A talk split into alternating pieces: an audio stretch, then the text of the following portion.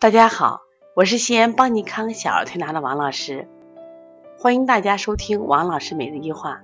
最近进入秋冬季节，咳嗽的孩子特别多，但是咳嗽的种类呢有花样也特别多，就是好多家长，包括我们小儿推拿同行就蒙圈了，搞不清了。今天呢，我想分享一个白天咳与晚上咳这两个咳嗽的区别。刚好呢，这两天呢来到我们店里的孩子，有一个孩子就是白天咳。孩子不停点的咳，你看正做推拿的时候，他咳咳咳咳咳不停。你想嘛，这种咳声啊，家长心焦，孩子也咳得难受。但是他晚上睡觉的时候咳不咳？一夜不咳。那么另外一个孩子很有意思，他白天基本不咳，他一到夜里就咳咳咳咳咳咳个不停。哎，这该怎么处理呢？其实你说全天咳啊，我们都知道啊，可能孩子肺部出问题了。这种定点咳，我觉着。你单单的光说，哎呀，孩子肺部出问题了，肺炎咳嗽，我觉得其实还不是这种情况。你看，这个时候我们用中医的什么理论来判断比较好？用阴阳理论。阴阳理论判断，其实这个问题啊就比较好解决。你比如说，孩子到晚上不咳，在自然界里头啊，这种夜里的时候，它是阴在上，阳在下，也就是阴来控制这个局面。那么这个小孩不咳。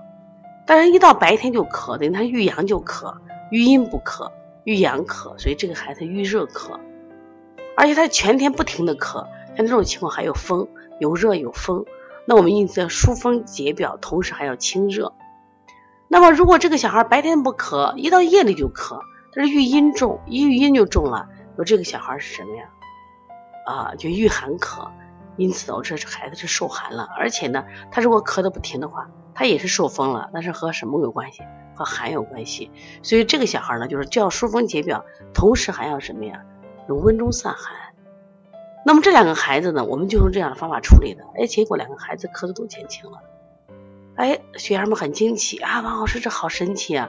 我说实际上这就是我们自然界的阴阳理论，或者说运用到中医里边啊，我说一个非常好的辩证的案例。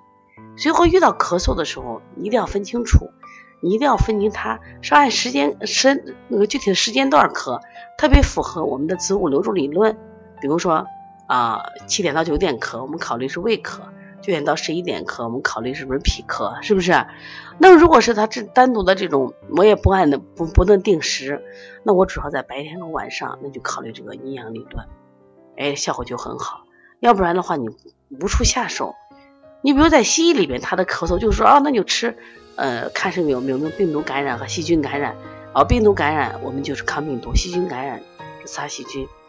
那这种也是一种辨证思路，但远远没有中医这种辨证思路来的，我觉着更科学一点。